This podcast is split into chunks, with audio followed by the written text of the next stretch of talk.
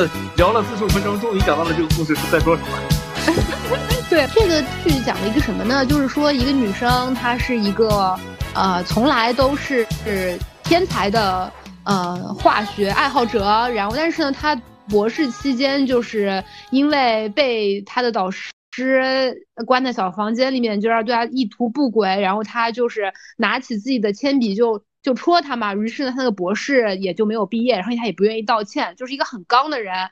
就是只能够在当时那个时代当中做一些助理之类的工作，但是他还是孜孜以求的去研究。让他们的那个女性就说你要参加一些选美啊，然后这是我们的这个这个研究所的一些传统啊，他也就不理会，他就反正我就是要做我的研究，我就是爱我的化学。每天在别人都已经下班回去的时候，他在实验室里面偷偷的做自己的一些研究，然后没有了材料就去了。男主的房间里面，男主的实验室里面去偷材料，两两个人就是这样不打不相识的。嗯，当然呢，他和男主啊就互相之间就是他也不讨好。当时那个男主是一个少年英才，又呃又长得帅，又有学问，又是个白人，又就是拿到了各项经费，就是一个明星。科学家、明星化学家，但是他就不在乎他，于是两个人就产生了情愫，这些都不是重点，重点是刚刚产生情愫，男男主就被车撞死了。嗯，就是他们两个人一起，就是开始以他为名，或者说去申请一些题目的时候，那个男主就撞死了。我想说，这个撞死撞的真妙啊，这就是是真正的可以开始一段大女主的故事了。然后里面就是讲他其实不愿意结婚的，但是呢，就是呃，他男主也接受了他的这个，所以每一次跟他求婚嘛，就说我有一个闪亮的小东西要给你。然后看到男女男主那个看到女主的神色不对，就拿出了一把钥匙，说邀请你来住我家之类之类的。就是，呃，他没有因为男主改变自己的任何人生观，包括说别人就是那个选美的时候就说，那你有什么想去蜜月的地方吗？他说我不结婚。他说。那如果结婚呢？他说我不结婚，就是从头至尾都没有改变自己不结婚的设定。然后在男主死了之后，他又发现自己怀孕了嘛，就想方设法的想让那个小孩自然的消失。就是他从头至尾没有被自己的，就是没有恋爱脑上头，甚至男主更恋爱脑，就是在这个过程当中，男主更加这个上头，然后他更加无游离和自我的一个状态。然后呢，也没有因为小孩。而无所谓，就是小孩出生了之后，他就呃给他取名叫 Mad 嘛，就说就是他对那个小孩状态并不是，就是啊，就是我要说到了，刚刚想忘了那个词，就中国就是中国的那些影影视剧当中讲到大女主就会用一个词嘛，就是为母则刚嘛，就一定会用这些东西去给一个女性力量。但是他那个里面他就是说并不喜欢这个小孩，甚至就是非常真实的觉得他影响了他的生活，想要。想要把他给抛弃，这些真实的状状态他都能够写出来。然后，呃，也就是后来陪着这个小孩长大，但是在最后一集的时候，就忽然之间他就开始溯源，你知道吧？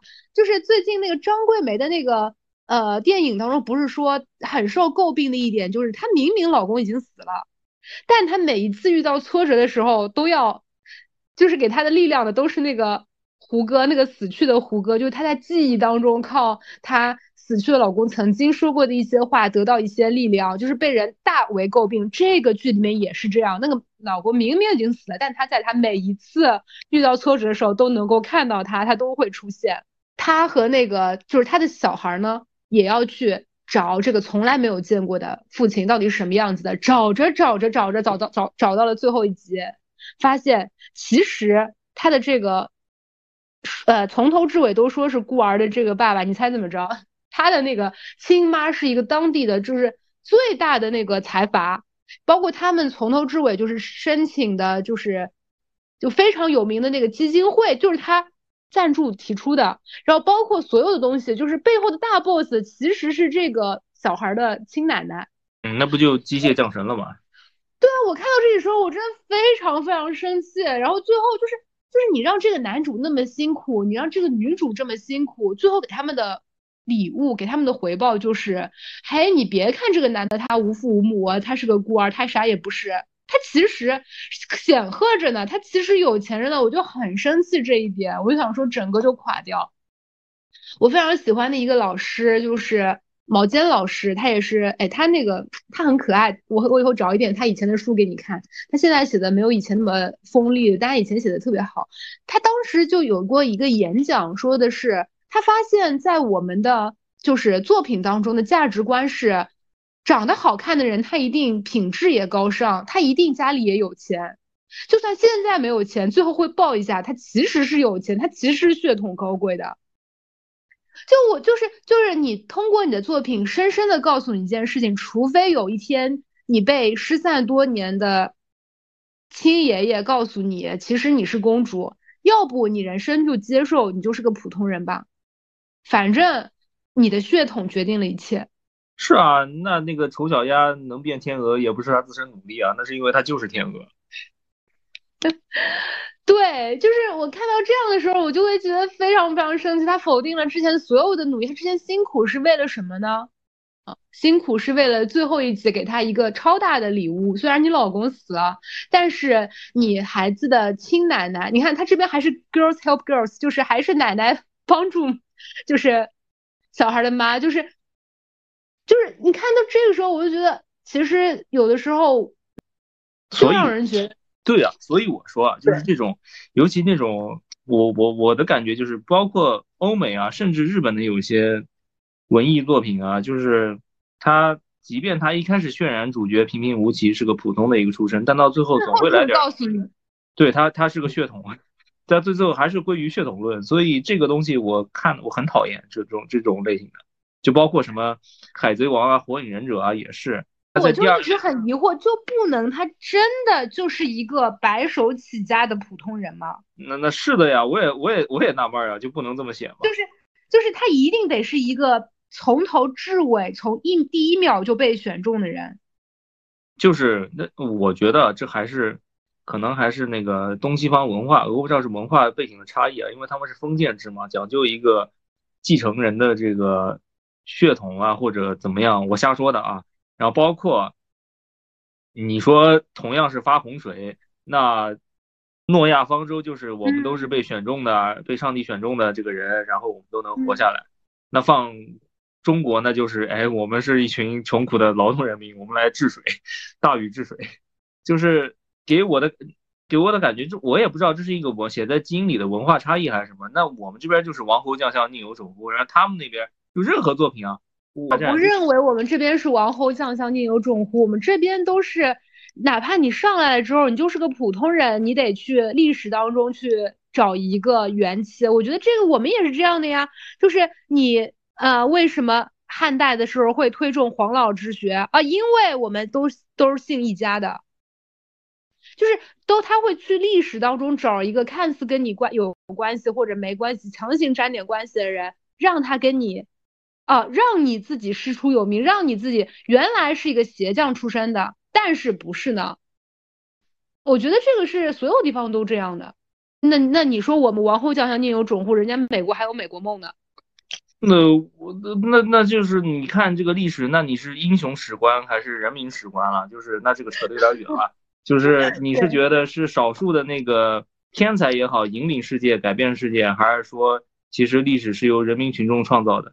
是时势造英雄，还是英雄造时势，是吧？对啊，对啊。我们今天就是一个高中作文的一一次，对啊，一次播客。至少文艺作品里面，我不知道为什么他会有这种倾向，就是他为什么就不能描写一个我一个普通人如何一步一步通过自己的努力也好，就不一不依靠血统这个东西来成就一番事业，或者说打败最终的 boss。很多作品是这样的，就前面都已经很努力的，就让一个普通人的奋斗他成立了，最后快结束的时候，告诉你，其实这普通人们他不是个普通人的。就所以你说是不是？就咱就普通人就其实就，咱普通人其实就翻身不了，就是他，就是前面八十回告诉你啊，普通人他成功了，我们也觉得哇好开心啊。最后最后一回告诉你，其实他不是个普通人，他本来就是。下边一个什么神仙的一个一个什么犯了错的，我发现这是个普遍现象，就是我刚说回刚才星球大战啊，他那个女主角第二部里面还说一个你就是个 nobody，谁也不是。我那个时候看到我说哇这个有意思，就是但是到了第三部他又他又把这个人设改了，就是他是以其中一个非常牛逼的一个大 boss 的一个女儿，就是她天赋异禀也是有原因的。然后那个什么，那个海贼王也是，本来路飞那个吃的那个果实一开始是橡胶果实，后来又最最近又改了设定，就是说是什么什么人人果实，什么尼卡主尼卡果实，就是就是他其实是他吃那个果实是一个什么神之类的。但 anyway，反正就是他总会，包括火影忍者也是，他总是说什么努力比那个什么血统重要。前期有一个小反派叫宁次，然后他他跟那个主角鸣人说，就是说能当火影的人，他这个都是命里注定的。然后然后然后这个这个吊车尾就是一辈子都是吊车尾，不可能翻身的，大概这个意思。然后那个当时鸣人这么说，就是说我就是要证明，就是我一个下人，然后怎么样也要也要当上火影给你看。结果这个最终完结的时候，鸣人是就是第四代火影的儿子，然后。然后还是什么阿修罗转世啊，反正就很扯。那我就问一个问题，就是我我就月薪三千，我爸妈就是呃郊区务农，我的爷爷奶奶、外公外婆、太爷爷、太奶奶，祖祖祖辈辈都是郊区务农，我有没有可能当上大女主？我觉得我我可以美貌吧，我我允许我美貌，就是但是我出身平凡。我可能当上大女主吗？我们可能，我甚至不限制大女主。我想想，出身平凡有没有可能当上主角？我是个出身平凡的男的。出身平凡，还是说他如果当上了，他一定会给自己编造一个不平凡的出身，把这一块短板给补上。嗯，就像那个盖茨比，他有钱了之后，他就说自己是什么地方来的一个。就是我，我首先我成为了 new money，然后我让自己的 money 看起来 old 一点。我我刚才想了一下，可能是这样的，就就你得看对自己的期待是什么。就是你说一定要 一定要当上女王或者当上当上皇帝，我想想啊，朱元璋，一个个想。开局开局开局一个碗啊，朱元璋朱元璋朱元璋算一个开局一个碗。开局一个碗吗？朱元璋是纯开局一个碗碗吗？我们想想这些野史啊，最后的那个东西当中有没有？其实他不是，其实他除了一个碗有别的东西。你说硬要说有也有了，就是我觉得是这样啊，这东西好像是就是第一代创业者就可能会，嗯，反而不会标榜自己是上头有人，对他会标榜是白手起家之类的，这个好像对他来说更是一个强。不是。不是第二代创业，富二代才标榜自己白手起家呢。第一代创业者一定是说号称自己上头有人。哎，你这么想也是啊。那刘备，那刘备出去也是，对呀，说也是说自己是什么什么中山靖王。对啊。就第一代创业者才给自己编身份呢，嗯，这第二代创业者何猷君才出去隐姓埋名，不说自己的爸是谁呢？嗯，是这样的。你知道这隐姓埋名是他们 play 的一个环节，你知道吧？说明这事儿有用呀，说明就是给自己一个名正言顺的一个 title，那还是有用的，就是。就是我爸给我背书，我对啊，我爸背不了书，我干爹给我背书，干爹不给我背书，我编一个爹出来给我背书也行。对啊，你想洪秀全他是耶稣的弟弟呀。哦，那个你看过那个最近的那个就是什么地狱笑话吗？我知道你要说那个什么这个什么以色列和那个巴勒斯坦 争执不休，对对对，我们现在有官方证明的文件现存南京博物馆。那个天国田亩制度，地狱笑话。呃，对，所以，所以我我我刚才想了想，我原来玩过一个游戏，叫做那个十字军之王。它游戏的一个机制就是，它它有很多的，你是扮演一个欧洲的中世纪的一个领主啊。但是它游戏里面有个机制，就是说我如果要吞并别的国家，我必须得有宣称，就是说我是这个国家哪一代哪一代，我在这个族谱里边。有这样一个血缘，所以我对你的这个领地有一个宣称的一个权利。合法的，对，合规的，嗯，对他得找一个合法性，他才能把这事儿圆回来，我才师出有名。哇，这个对啊，我跟你说啊，就是我我相信啊，我因为我现在一时半会儿想不起来，但是我相信朱元璋一定不是开局一个碗，一定是开局哇的一声婴儿啼哭，周围一道霞光或者一只什么神鸟。他他如果在世俗中没有一个上头有人，他在神仙界一定有一个人。我觉得是这样的，就是他可能就是创业的时候，他没没有人，他没有给自己编这个，但是等到他牛逼了之后，会有人给他写这些东西的，哪怕他自己不想。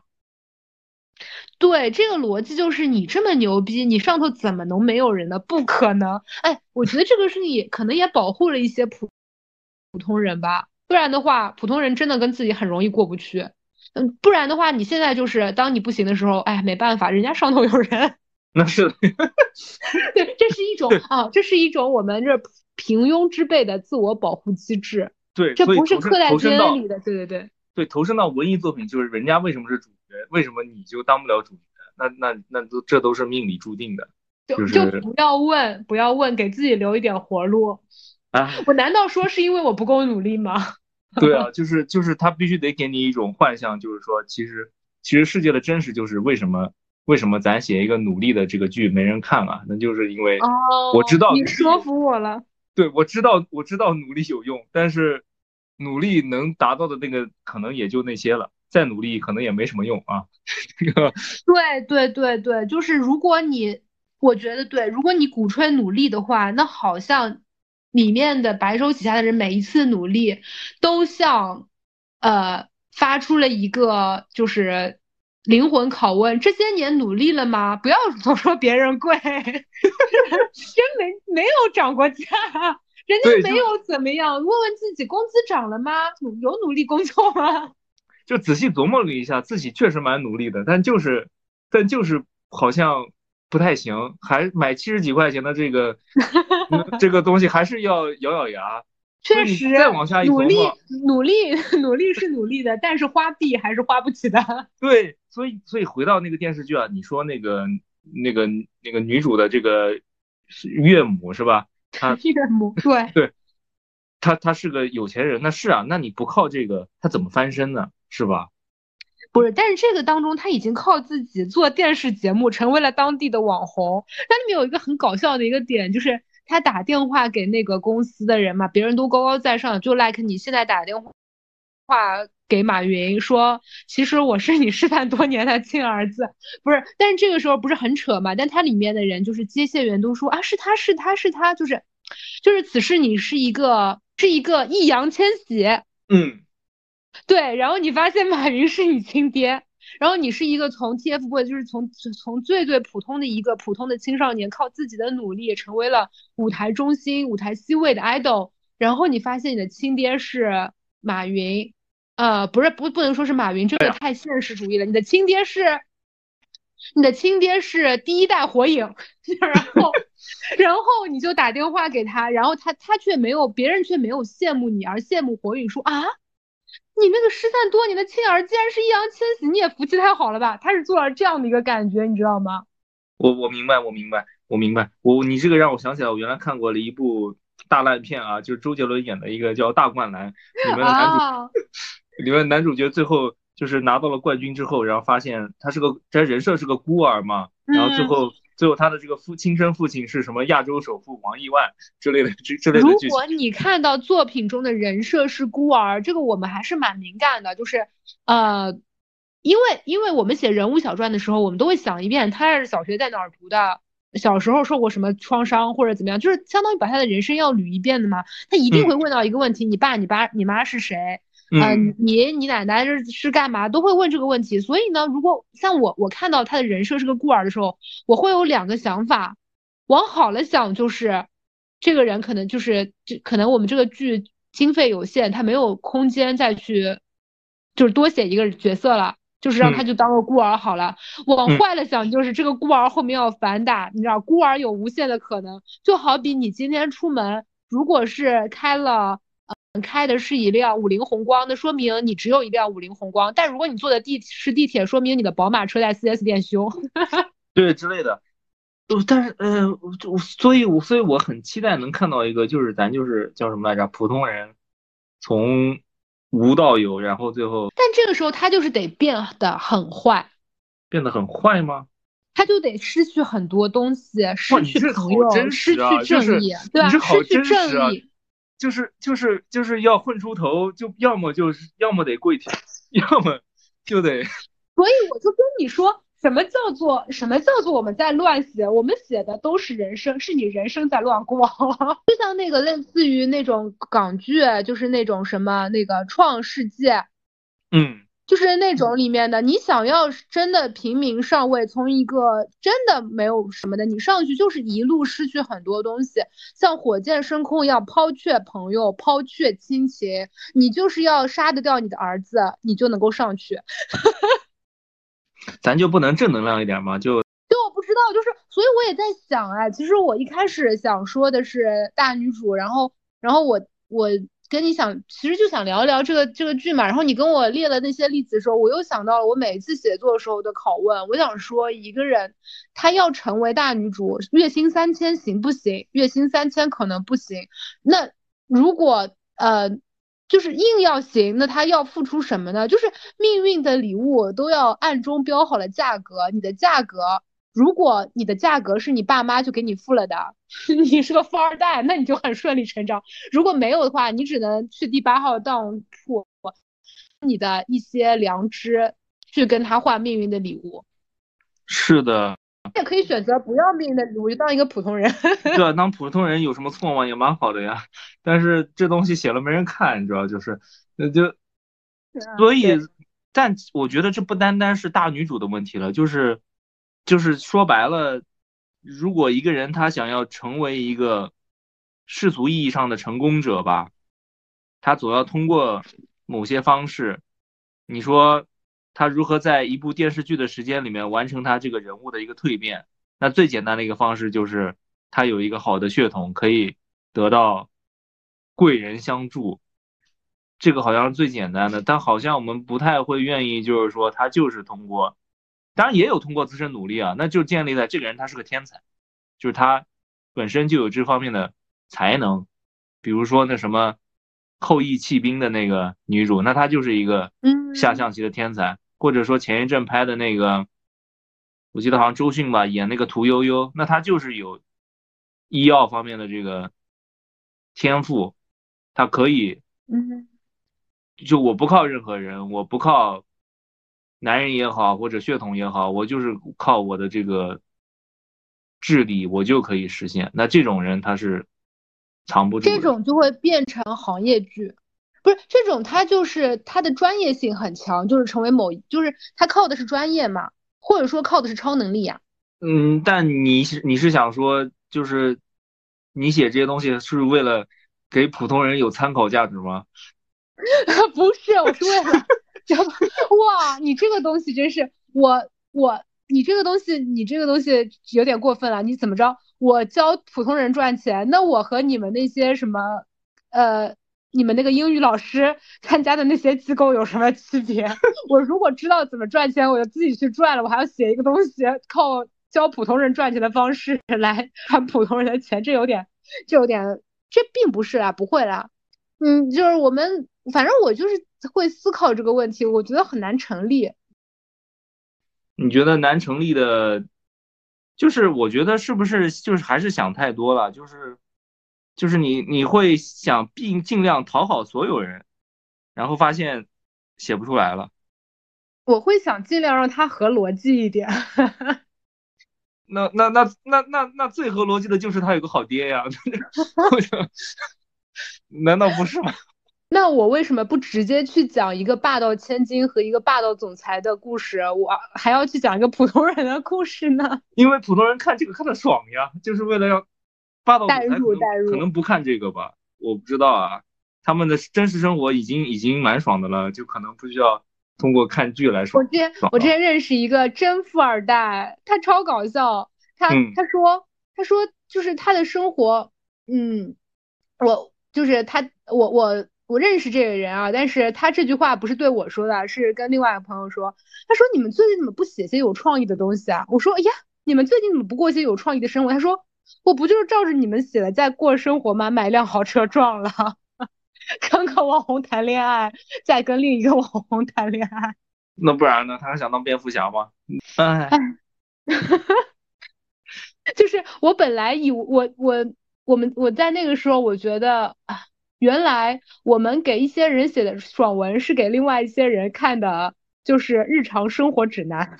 就就皇帝的金锄头呗，然后皇帝真买了个金锄头，可能就这种感觉。回到我们今天讨论的这个话题，就是讨论一下大女主。那我们现在再再问那个问题，你觉得什么样的女性，在我们马上就要到达二零二四年，我们传说中的中女时代、大女主的时代？大女主的真正闪光的周期，什么样的人能够成为大女主？我觉得，我觉得，那那你要这么硬归类的话，我喜欢看的可能还是就是靠自己天赋的那种大女主。你说拍个吴建雄啊，或者屠呦呦啊什么的，或者哪怕你拍林徽因也可以啊，就是少拍点。他们的感情感情生活，别拍感情戏，少拍少拍点谈恋爱，就谈他们专业性的这些东西，就我觉得就蛮好看的。每天他在这个房子上面画图，在那个梁上面搞测绘，但这事儿很难拍出来，就是 他就变得很专业，就变成介绍一堆专业知识。对啊，如果你因为因为这个东西就需要就。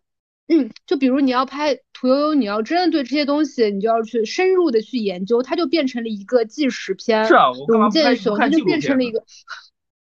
对你干嘛不看纪录片？甚至你拍纪录片，你也要讲到一些感情戏。那那那是的，因为这个东西它好理解，它就是它，因为大部分它好打动人，好对，因为大部分人对他们研究的东西其实不完全不了解呀，就是你拍了，他们也 get get 不到。就你对，然后你去讲那个东西，讲的浅了其实是讲不到位的，讲的深了也我也没有那个本事，也没有这个必要。就是你最后就是很难很难去讲，最后就是空对空。对，如果你那是生活中有有依据的人，所以你看啊，就是我没有看那个电影啊，我觉得那个电影确实，我就看了一些网上的评论，我觉得是有一些。是是很不好的，但我没有看到电影，所以我觉得也很难评价。但是怎么说呢？到底呃，故事和纪录片的区别在哪里？分寸在哪里？我觉得是非常难。当然，我是很愿意看纪录片的，我觉得纪录片好看。嗯，是蛮好看的。但我在想，为什么这个这个东西在别的文艺作品里面好像不是一个问题？为什么非得是我们提到大女主这个标签的时候才会想到这是一个问题？你知道我在表达什么吗？我知道，我知道。对，我觉得我我你觉得我刚刚前面说的，因为规则制定者是男性，你永远在用男性的标准评价女性。如果她不像女性的话，你觉得她很可悲。她在就是如果一个人他用女性的方式得到了胜利，你觉得他他低级？但是你觉得他低级这件事情本身。就是因为你默认了男性的规则是高级的，女性的规则获得胜利是什么规则获得胜利啊？就是你是慈禧啊，你靠就是靠这个母凭子贵啊，或者凭你就是母就是妻凭夫贵啊，这种叫做女性的规则获得胜利啊。是我刚才想了一下，为什么在别的作品里面这不是个问题？嗯，我觉得我们有是不是陷入了一种。我为了写她大女主，才要写这样一个故事，才陷入了这样一个怪圈，而不是，就像我一开始提到的，就是说，我可能是先有了这个故事，就我的目的不是为了表达她是大女主，我就是单纯的很想讲这样一个故事，嗯，至于故事里面的人他是什么样的，是男是女，可能也就不重要了。明白，其实是因为大女主的概念先行了之后，她这个概念在指导我们做很多的事情。是的，就比如说我们看一些战争片也好，或者说看一些人物传记片也好，我想一想啊，就假如说你把钢铁是怎样炼成的保尔柯察金你换成一个女的，好像这故事也可以成立啊。就或者说，对于这个故事来说，我们在创造角色的时候，我不会先入为主的想说，我表达我我是想称赞这样的一个以性别为前提来写这样一个，就是我只是觉得这个故事很打动人。我觉得这是第第一步嘛，就是我不是说它是一个女性的或者男性的胜利，它是一个人的胜利。是的。然后他这个人身上他的性别符号是没有那么重要的，呃，这是一个，这是一部，但是我们还是想看一些和男性的胜利不一样的女性的胜利，就是我觉得他是可以有自己的不一样的地方的，呃，你刚刚说的一个是挺好的，就是他是作为一个人得到了胜利，而不是作为一个男人或女人得到了胜利。这个当然是当中的一个很好的过程，就是你会发现这个故事放在谁身上都是成立的。他是一个老人或者是一个孩子，是一个男人或者是个女人，他是一个白人或者黑人，就是他是怎样的人，他是个农村的或者城城里的，就是都是成立的。那些标签不重要，他是个这个人本比比较重要，就是能不能能不能真的实现，咱们不知，就是从道理上来说啊，就是理想的状态我们是这样子，但是把这个东西放一边。有没有作品是，因为它是一个特别的有力量的，或者说，嗯，有光芒的女性，她才能够做到的一些事情？就是说，她必须得是体现出她作为女性的一个特点。嗯，啊，男生就是做不了这个事儿，女男生就是没有办法把它做得很好。你就是，但是你生活中其实发现，优秀的女生。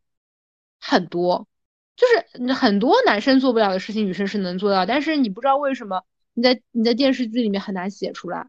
就是他必须得是，首先他得是一个正向角色，嗯，然后他还得体现出他女性的女子力 或者力量。我有时候觉得日本会很多呃剧里面讲女子力也是蛮有意思的一个点。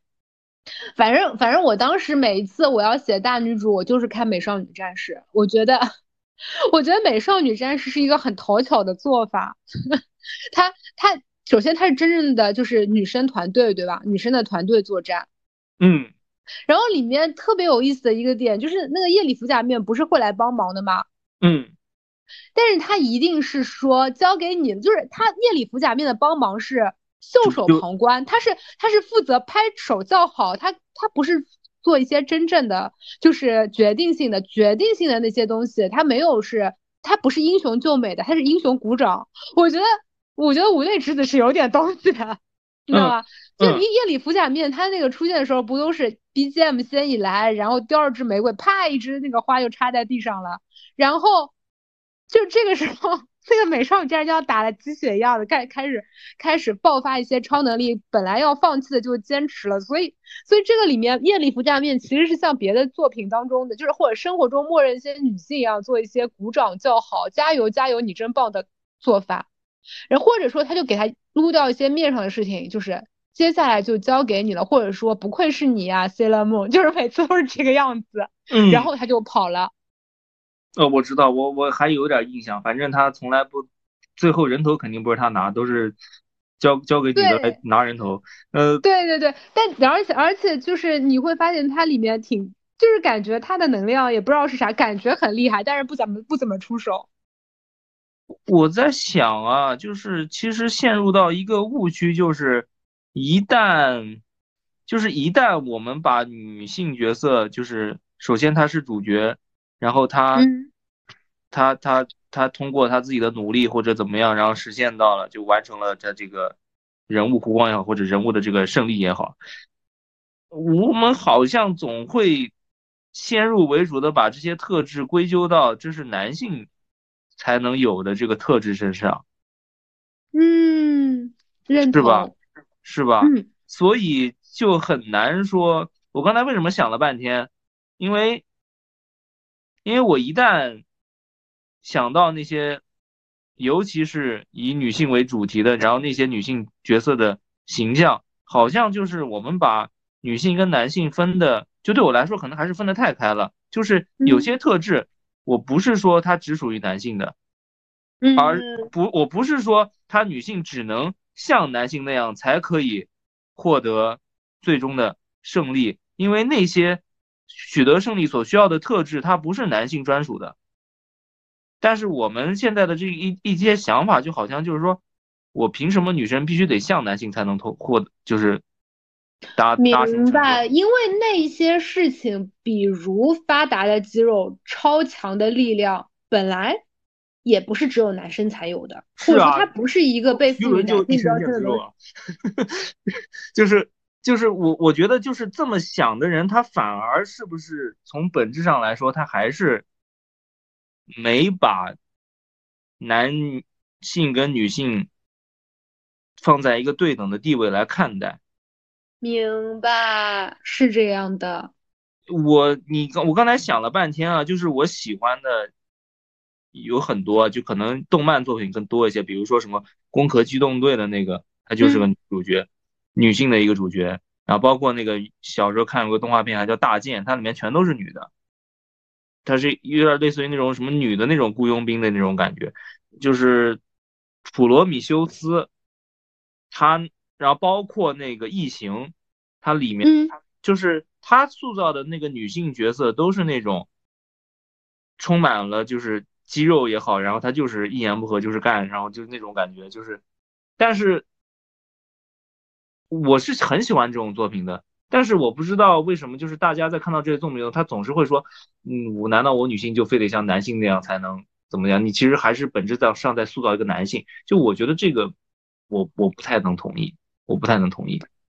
他还是把。人想的太局限了，就好像我女生必须得喜欢那种漂漂亮亮的东西，男生必须得喜欢变形金刚、机器人儿，就是它可以是任何样子。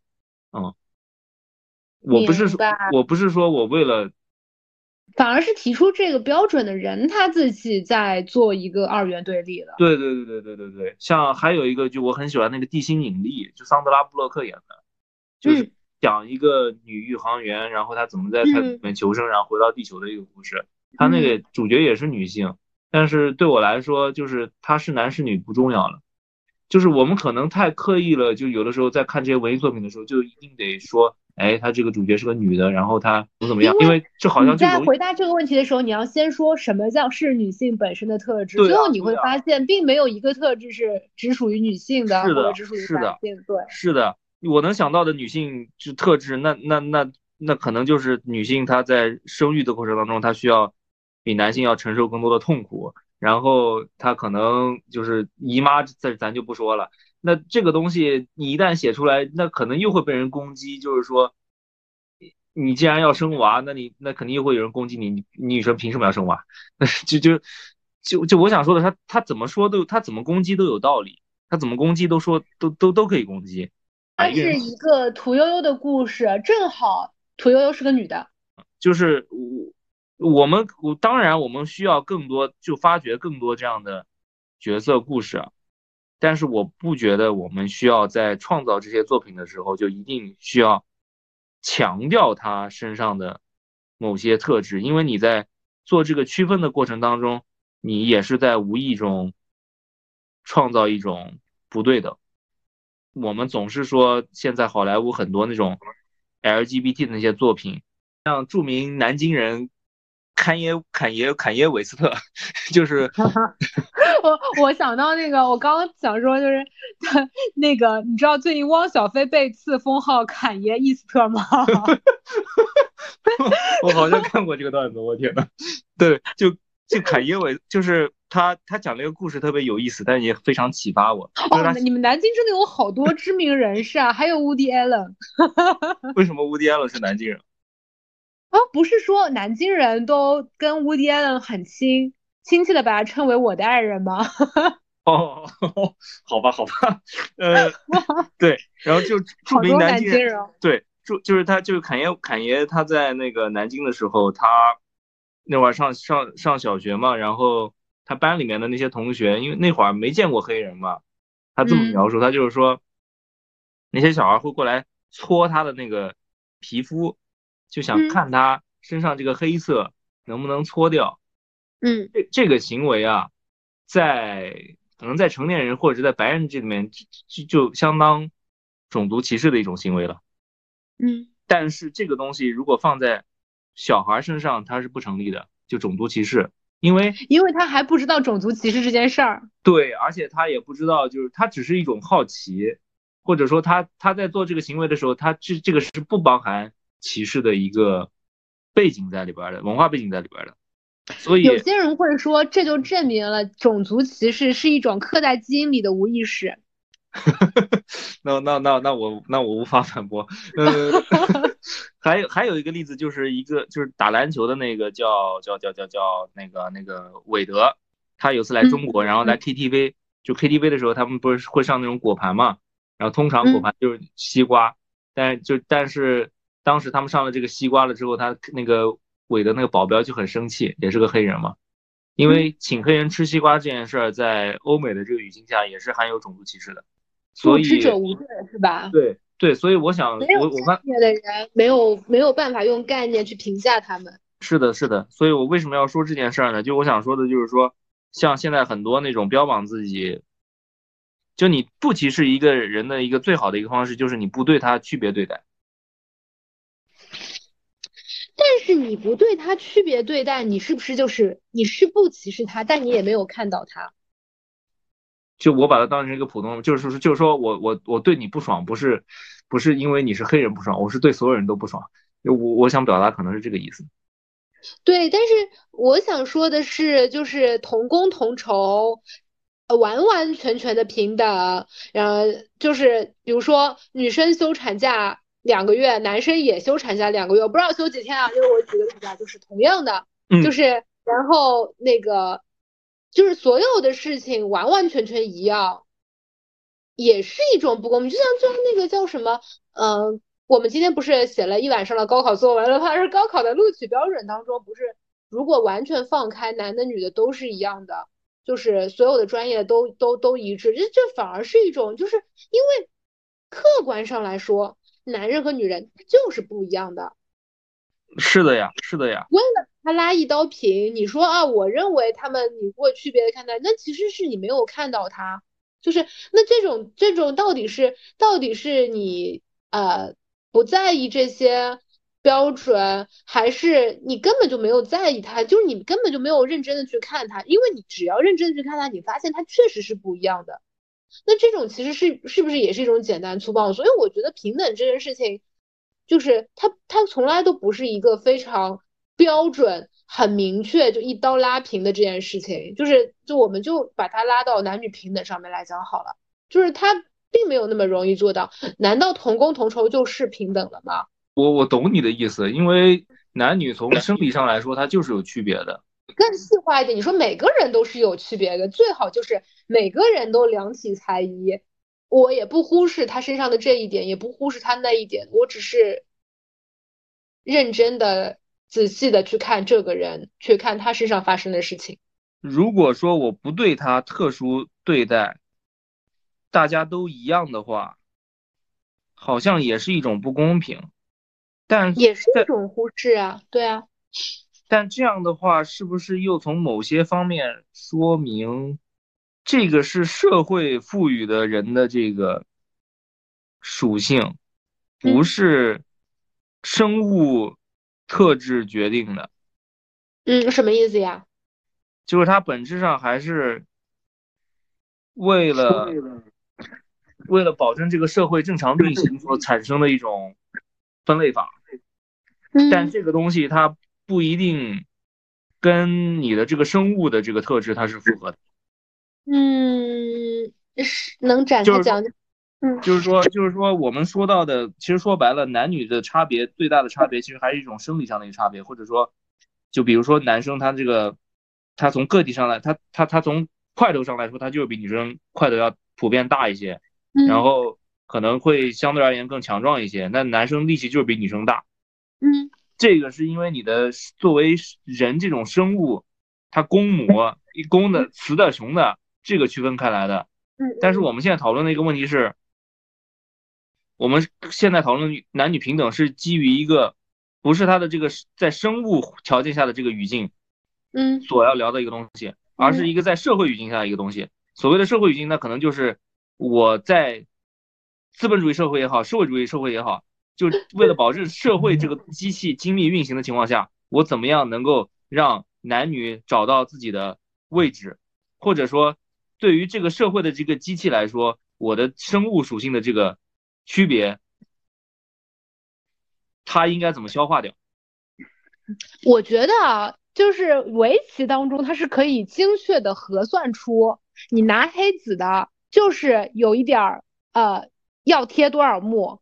你拿白子的，就是就是他可以精确的核算出这个，他会知道黑子黑子和白子是不一样的。你如果最后就是就是点点目数是不公平的，然后就会说精确的算出一个大家都公认的标准。我觉得最终的男女平等达到就是像围围棋一样，知道要贴。七目半，嗯嗯，对，我觉得这个就，然后你也公认，我也公认，我也认可，大家都认可，我们就以这个规则。如果你差了七目的话，啊，虽然你的总子数比我多，就是但还但还是我赢。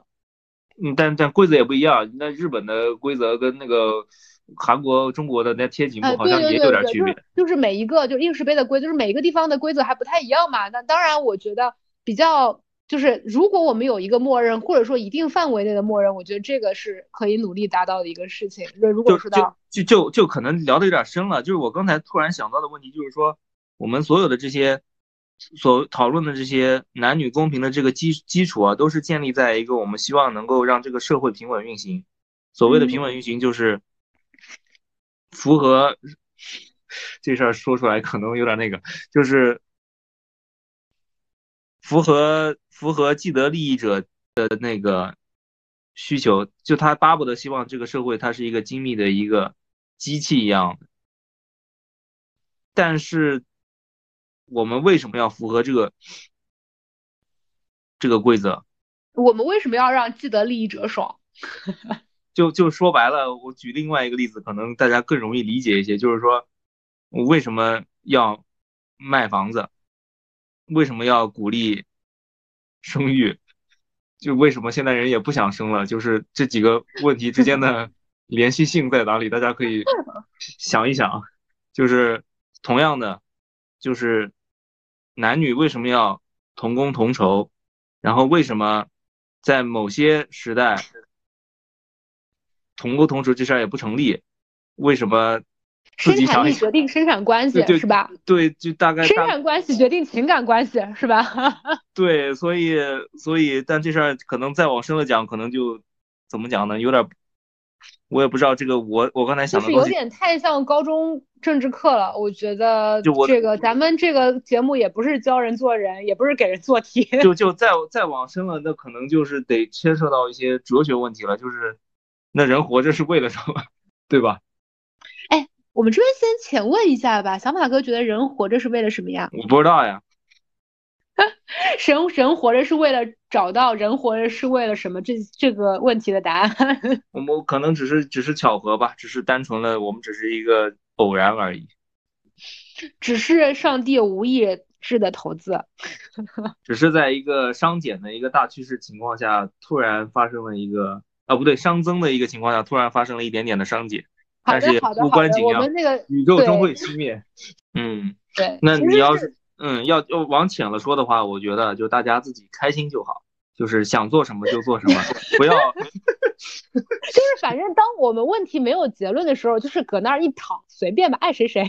对 对，就是我想说的就是这样，就是就咱无论作为男性还是女性啊，男性你想穿女装就想穿就穿吧，只要不违法。就是女性你想那个。当大女主，或者就是你想打破这个这个这个这个这个男性垄断的这个社会，你就可以就是能用你想到的不违法的方式，尽量去实现，就是就什么让自己问心无愧啊。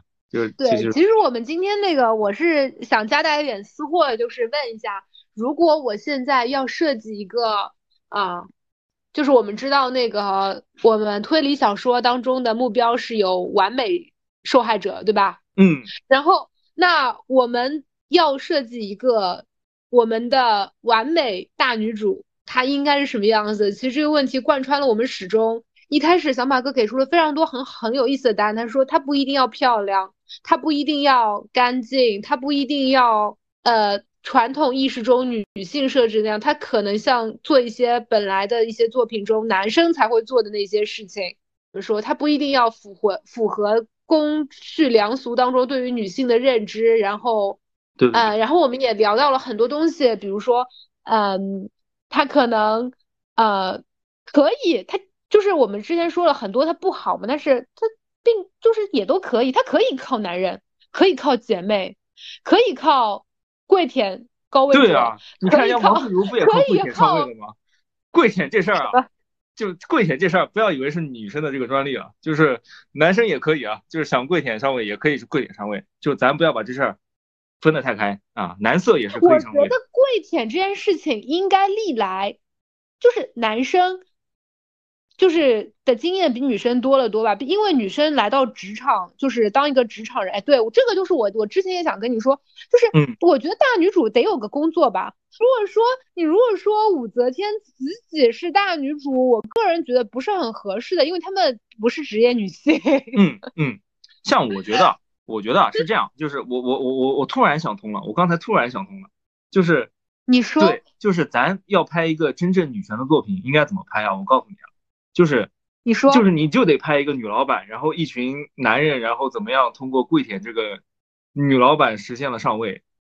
一一个死了老公的男人，一个死了老公的女人，对，呃，所以这就是一个格力的故事。我们指望着哪一天把格力的故事搬上电视。进口含明珠，进退自如，就是就是你得你得你得，就 对，就是你得不限，就像我说的，你得不限于他这个本身的这个性别。我就是今天描写一个如何靠着自身姿色的一个男人，他有很好的身材，很好的口才，然后通过跪舔自己的女老板实现了这个这个这个。有没有人会说，这其实是在影射生社会中、历史中的那些？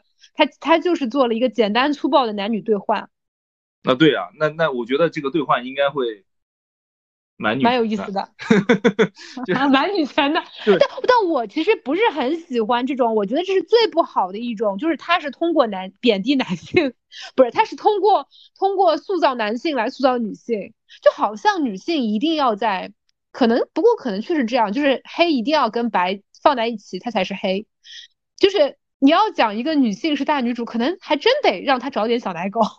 呃是是啊，像我觉得，我觉得最女权的一件事儿就是一群女的，然后去逛鸭店如果女性并不喜欢逛鸭店，啊，对，或者她只是觉得男性喜欢逛鸭店，然后让自己觉得自己也喜欢逛鸭店，不不不那再去，我觉得这件事情就很不女大女主。咱咱就是我觉得大女主的事情是一群女的在那边，嗯、做蛋糕，做一些自己真的愿意做的事情，她可以很奇怪，也可以很符合大家对于女性的认识。一群女的在那边绣花，是，但是没人看。就你你要有话题性的话，你好讨厌！一群女的如果逛鸭店不过审，我觉得我会想看。呃，这个东西本质啊，就是其实像我说的，其实无关男女，纯粹是一个不同阶级的一个人的一个东西。但是往往啊，就是大多数情况，现实是就是确实在某一个阶层上，男性需要比女性多的，也就造成了这个问题。嗯，嗯，因为规则导致了，就是可能男性在某些方面占一些优势，嗯、所以在文艺作品里面，你女性需要上位，当然也有描绘，就是男性怎么通过上位啊，那可能就是挑拨离间、阿谀奉承。那男那因为因为嗯这是依据于他的这个领导是个男人的这个情况。如果说你在你的领导是所以有的时候我我我也会在想，所谓的男性和女性，就是一个人他有权利的时候，当一个人他就是所以说性别关系其实是一种权利关系嘛。呃是呀就是是呀，嗯，对，它其实是一种力量关系嘛，就像王尔德说的话一样，就是那那其实你最后看的，或者说让人不适的，可能有没有一种可能性，它并不是性别之间导致的问题，而是权力导致的问题。对你只是看不惯强权的压迫，对，其实没有男人女人，只有穷人跟富人。只有当权者，只有有权利的人，就是和失去了权利的人。那可不是嘛！你看人家王自如现在这个叫什么来着，口吐莲花。你真的很想聊一聊王自如，就 你快聊一聊吧，我给你一点时间，现在给你一分钟讲一讲王自如的你的感受。我我我，嗯，就是你羡慕的不行，哎你想我我怎么就不能做到这一？理解了，我我终于理解他了。就是我更多的看到的是一种中年男人的无奈。嗨，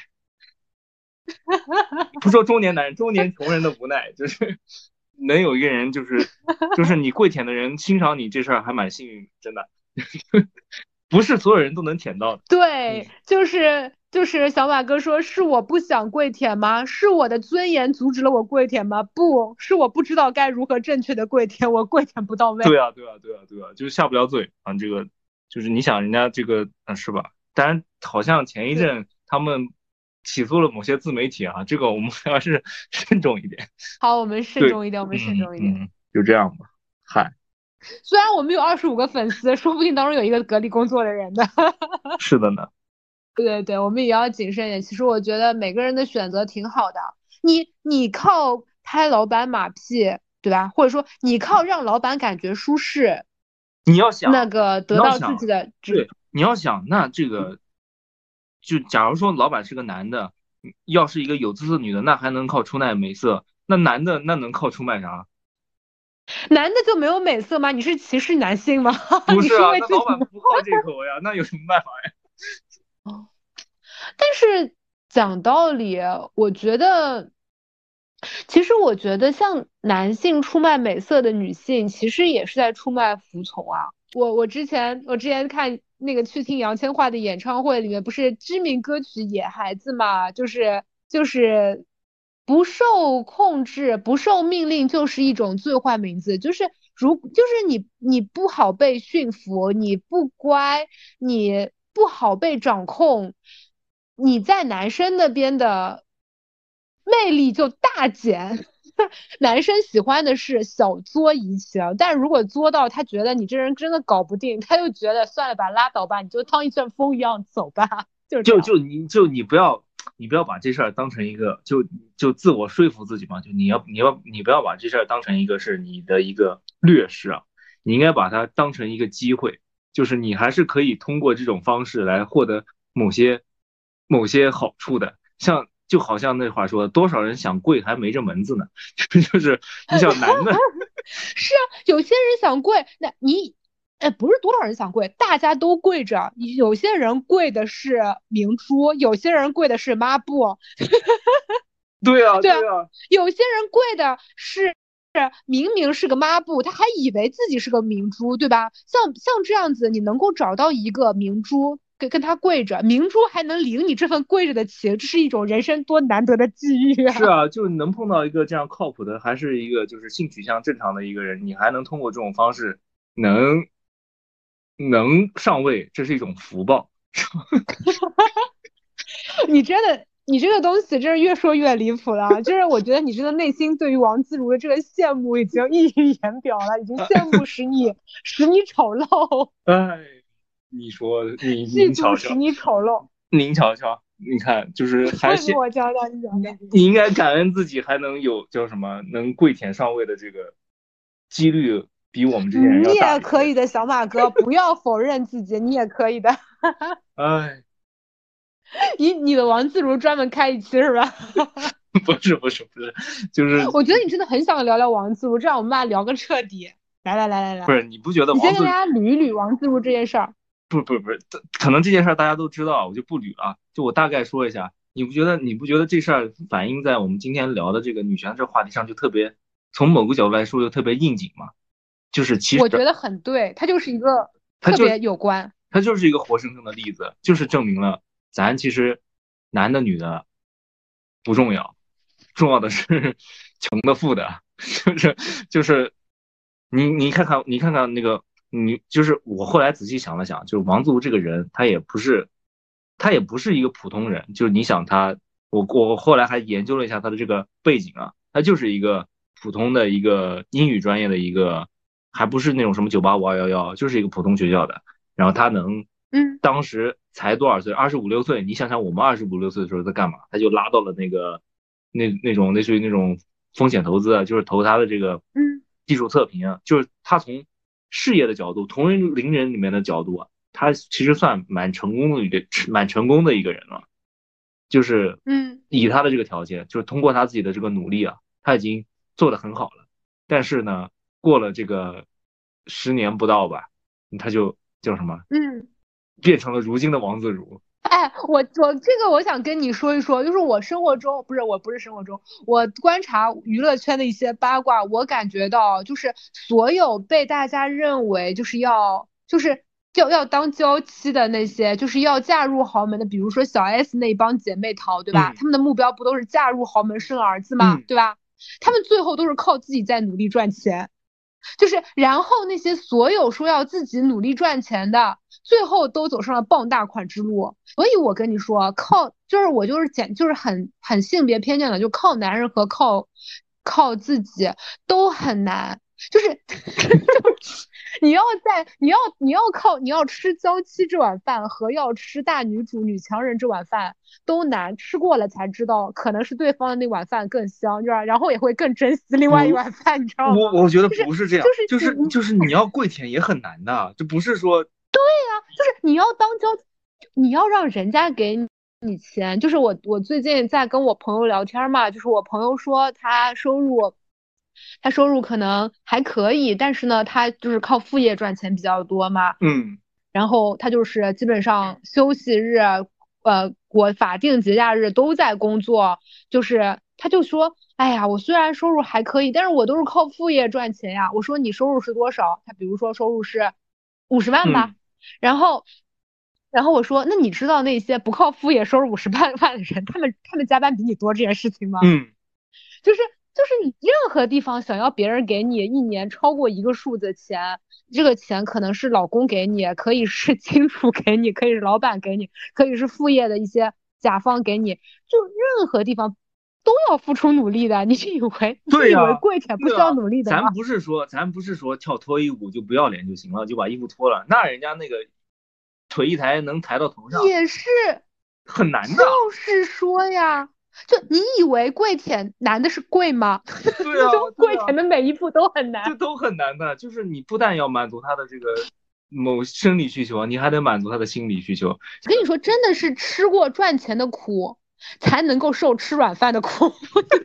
那是的呀，那是呀。你想，吃过硬饭的苦，才能够真的就是。这这我我相信啊，我相信真的做的好娇妻的人，一定是在职场上被毒打过的，就是一定是抱着一个我伺候老板也是这样伺候的心态，才能伺候好老婆的。我，而且或者伺候好明珠的。更更何况更何况，我觉得两个都不容易，真的真的两个都不两个都不容易，真的都不容易。就你想，尤其是像你要你跪舔那个对象，他到了某个年纪，他可能对那个生理方面的需求可能也不是那么强烈了，那那不就主打一个情绪价值吗？陪伴吗？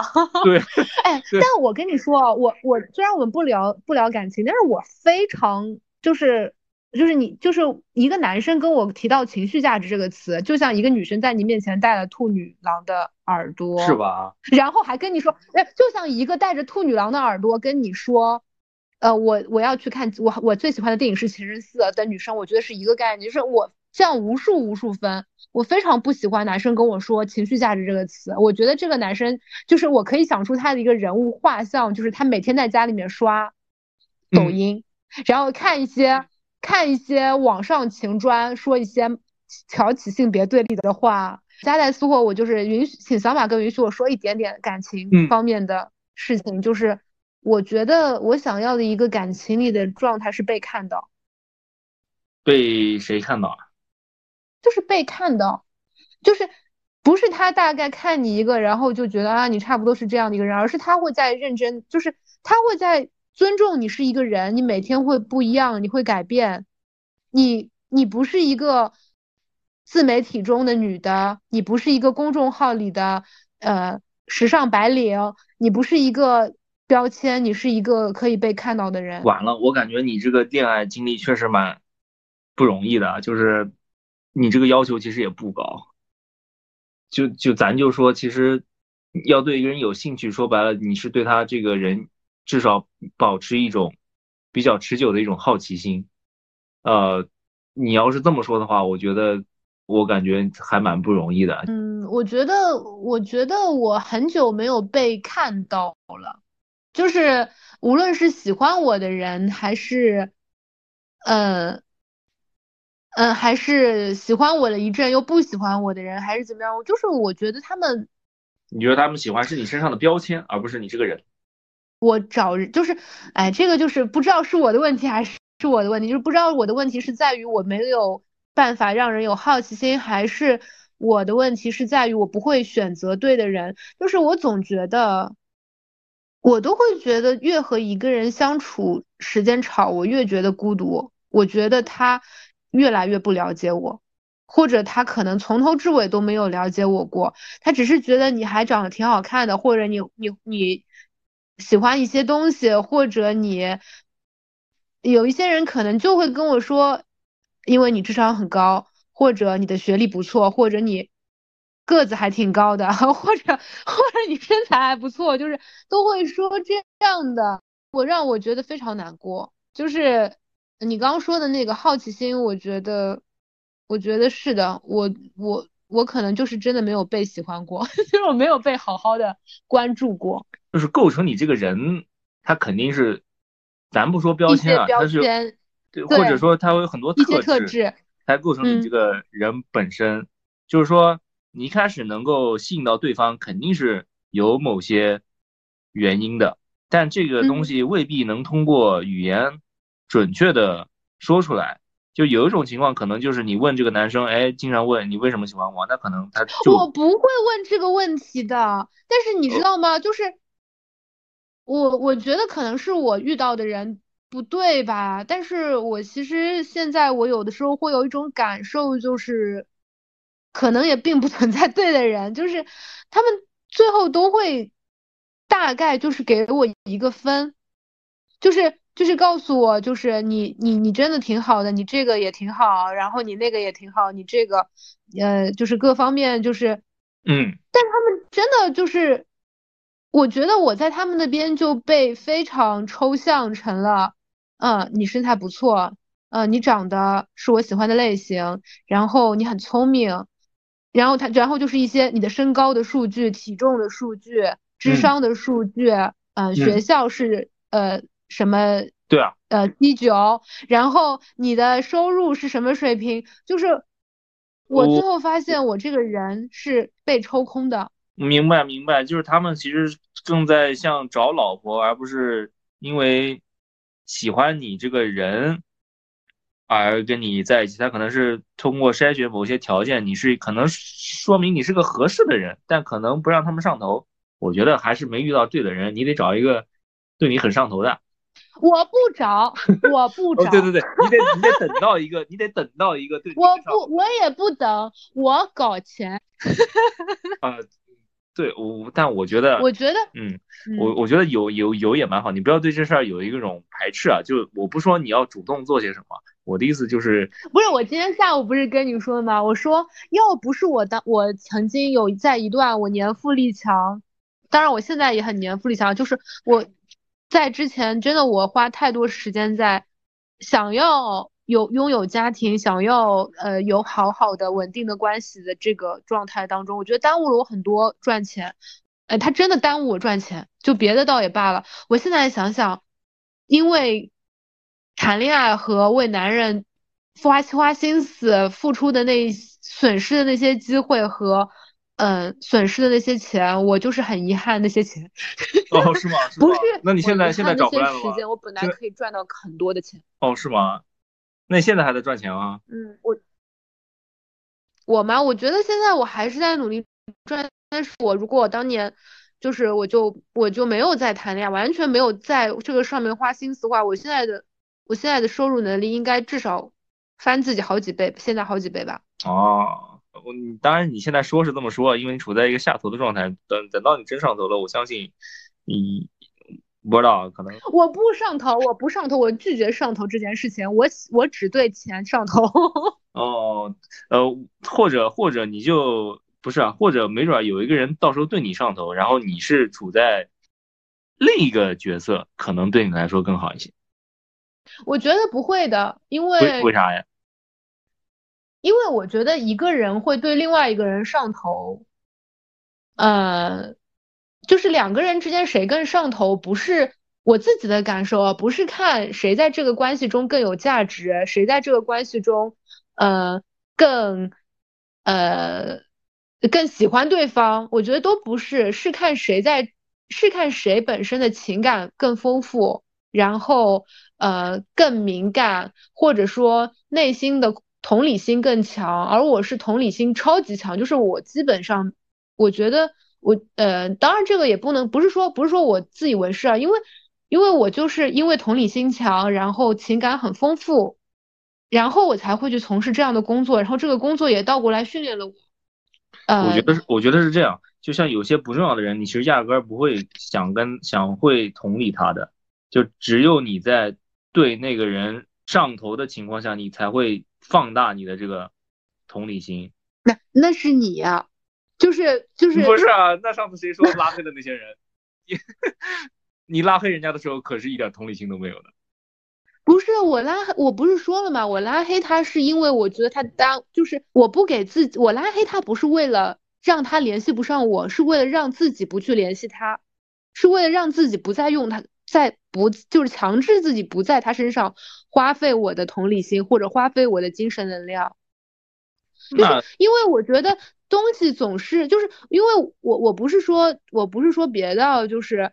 我以前也会想，就是我每次在感情中都好像是更上头的那一方，是不是因为我每次都和一些条客观条件比我更好的人交往，或者说是不是我就是更爱对方？我有的时候会这样想。事实上，我现在想明白了，我可能在无论和谁在一起，我都是更上头的一方，因为上头就是我的特质和我的就是，然后我又在我的工作中，就是我就是一个情绪很敏感。很浪漫，然后呃，写了很多浪漫故事，然后同时也很有很很有同理心的人，就是我我跟谁在一起我都会是这样子的，除非他是一个很真的很合适的人，然后真的对我很好的人，他他也不能够做到，比如说我给他一份能情精神能量，他给我一份，最多最多只是我给他一份精神能量，他他领情。我觉得对我来说已经是一个可遇不可求的状态，但是，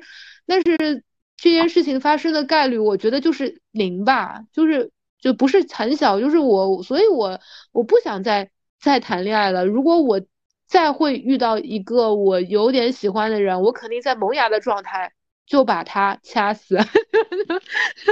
不然真的太影响我搞钱了。我现在这个年纪，我回想之前，我悔不当初。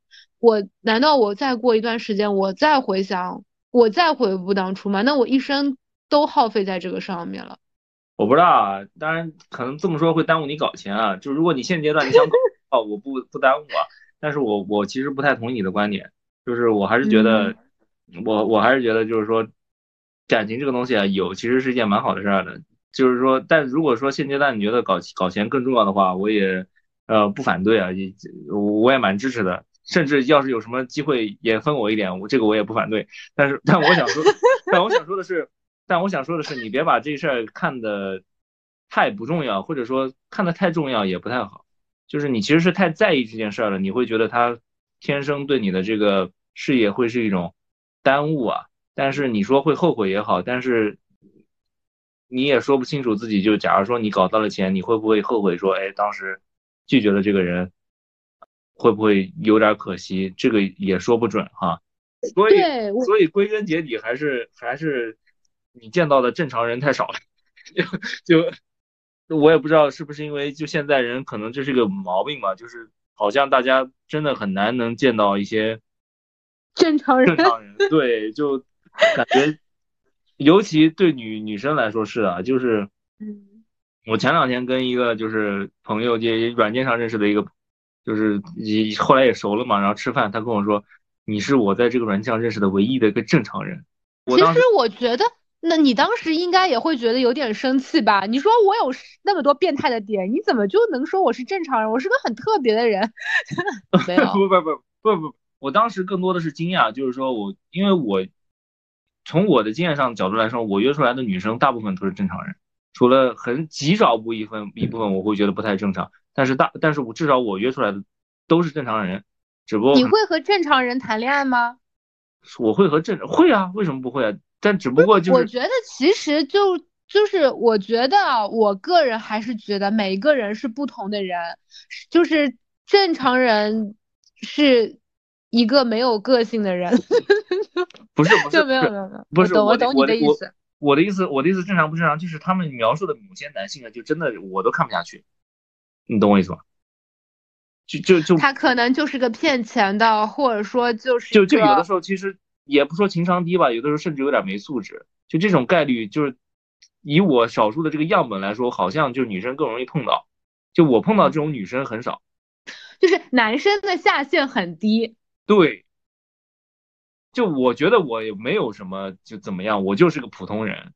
但是他跟我说，就是我是遇到的唯一一个正常人，这事儿让我看来很惊讶，因为我。我我我我的朋友们，我觉得也都是很好的男生啊，就是为什么 就是他们都碰不到，就碰到的都是一些奇形怪状的人。这事儿我有的时候我也蛮，也可能是因为软件本身这个媒介，它就天然筛选了一部分老实孩子。我觉得软件有一些，我也会有我我有的时候玩软件嘛。我以前也玩，然后就会筛出来一些人，然后有一些你就明显的知道他是不 OK 的，那你也不会去接触他。然后有所接触的男生其实不是很多，但是我觉得他们都挺好的。我我觉得有有所接触的那些男生都是挺好的，但是但是他们也是看不到我的人，就 是